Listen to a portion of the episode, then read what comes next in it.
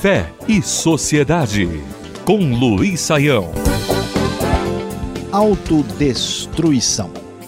Pouca gente na sociedade ocidental contemporânea deixou de, pelo menos uma ou duas vezes na vida, de assistir ao lendário desenho do Papaléguas.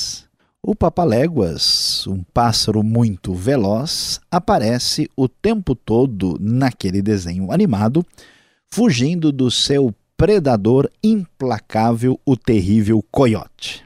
Fazendo bip-bip, ele corre em alta velocidade, sempre escapando das armadilhas mais bem engendradas e devidamente calculadas pelo terrível coiote que não desiste do seu plano de caçar o veloz papaléguas.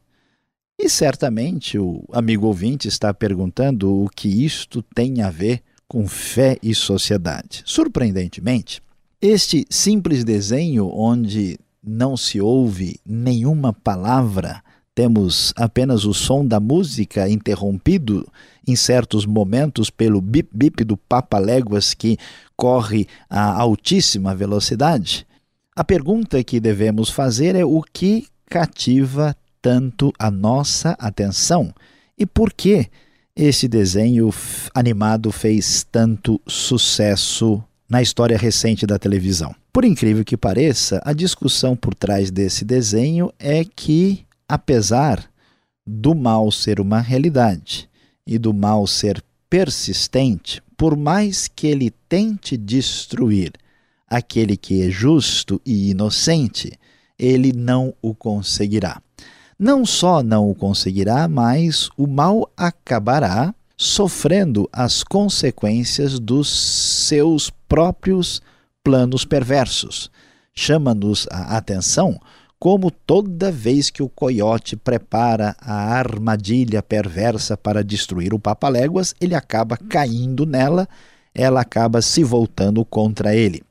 Sim, Hollywood e muitos dos desenhos e filmes têm tirado essa ideia tão importante, que tem fundamento teológico bíblico tem tirado das escrituras sagradas esse conceito. Basta ler, por exemplo, o livro de Salmos, capítulo 9, versículo 15 e 16, quando o salmista apresenta as suas palavras que dizem: Caíram as nações na cova que abriram.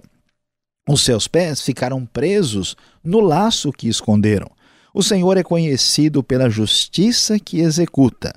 Os ímpios caem em suas próprias armadilhas. É, prezado ouvintes, sim, devemos esperar por um mundo melhor. Devemos aguardar pela justiça e ter a esperança de que um dia o mal será destruído, pois a grande verdade é que o mal, a perversidade e o crime têm o potencial de destruir-se a si mesmo. Portanto, devemos estar felizes e esperançosos, porque no final de tudo o bem triunfará.